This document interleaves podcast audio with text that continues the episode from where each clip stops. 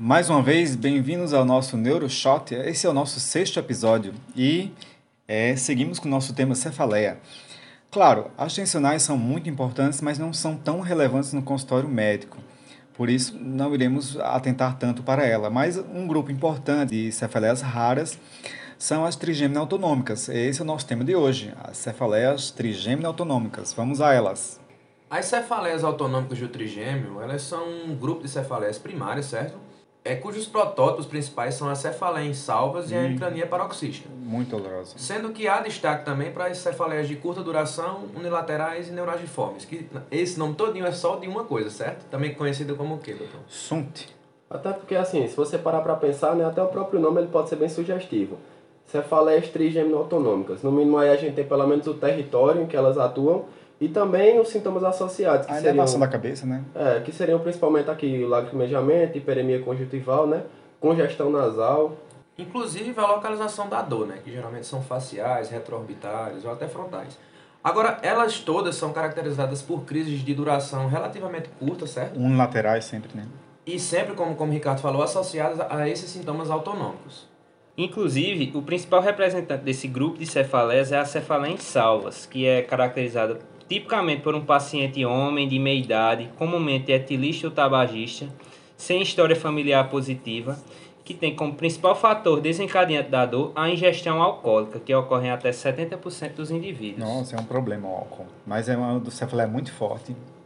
É, esse grupo de cefaleias, a, a, é muito comum, mas eles têm em comum muita coisa, é, como os sintomas autonômicos, que são ipsilaterais à face da dor, ao lado da dor, né? Pelo menos dois desses, hiperemia conjuntival, congestão nasal, rinorreia, edema de pálpebra, sudorese na face ou na fronte, rubor facial, sensação de ouvido cheio, miose ou pitose. Esses são os critérios internacionais de cefaleia que, que São é, comuns a são comuns esse, a esse grupo de cefaleias trigêmeas autonômicas. Até por motivos já explicitados, né?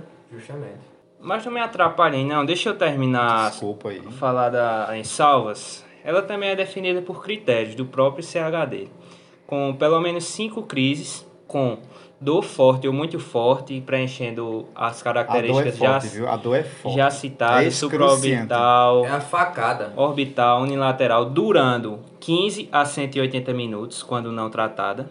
E tem que preencher também um ou mais dos seguintes critérios, como pelo menos um ou mais dos sintomas ipsilaterais da cefaleia, além dos sintomas comuns às trigêmeos autonômicas já citados, o paciente vai se apresentar com sensação de inquietude ou agitação, É muita dor, né? e ela também ocorre com uma frequência de até 8 crises por dia. São várias crises por dia. Em dois Mas- dias, né? É, em dois, até dois dias.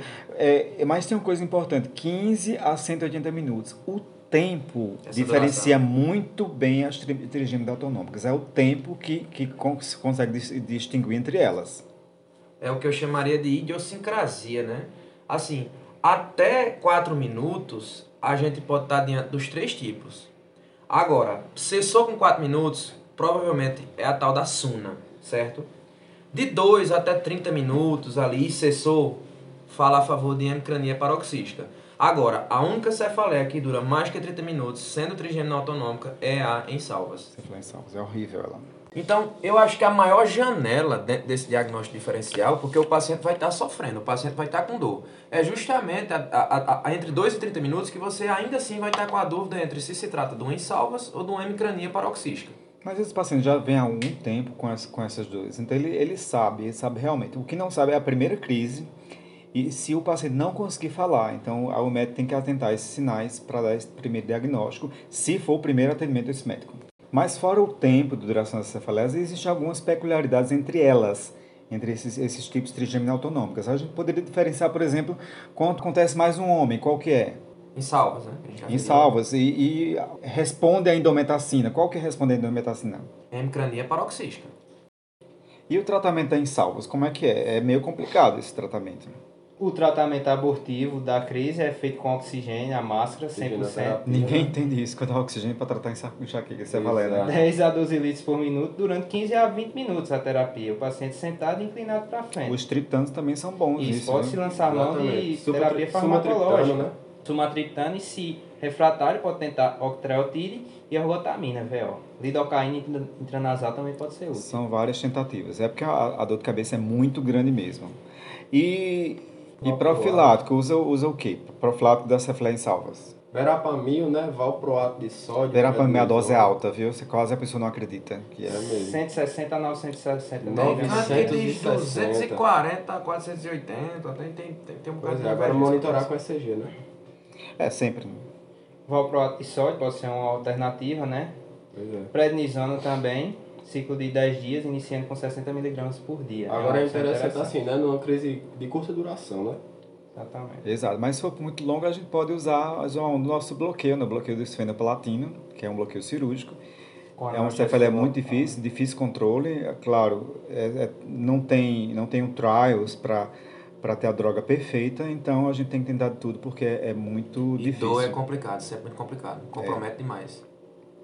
E finalizando nessa parte do tratamento, a gente tem o tratamento da hemicrania, que é a base de indometacina, e da SUNT, né, que é a cefaleia de curta duração unilateral neuralgiforme, que a gente, por ser de curta duração, vai utilizar a lamotrigina para profilaxia.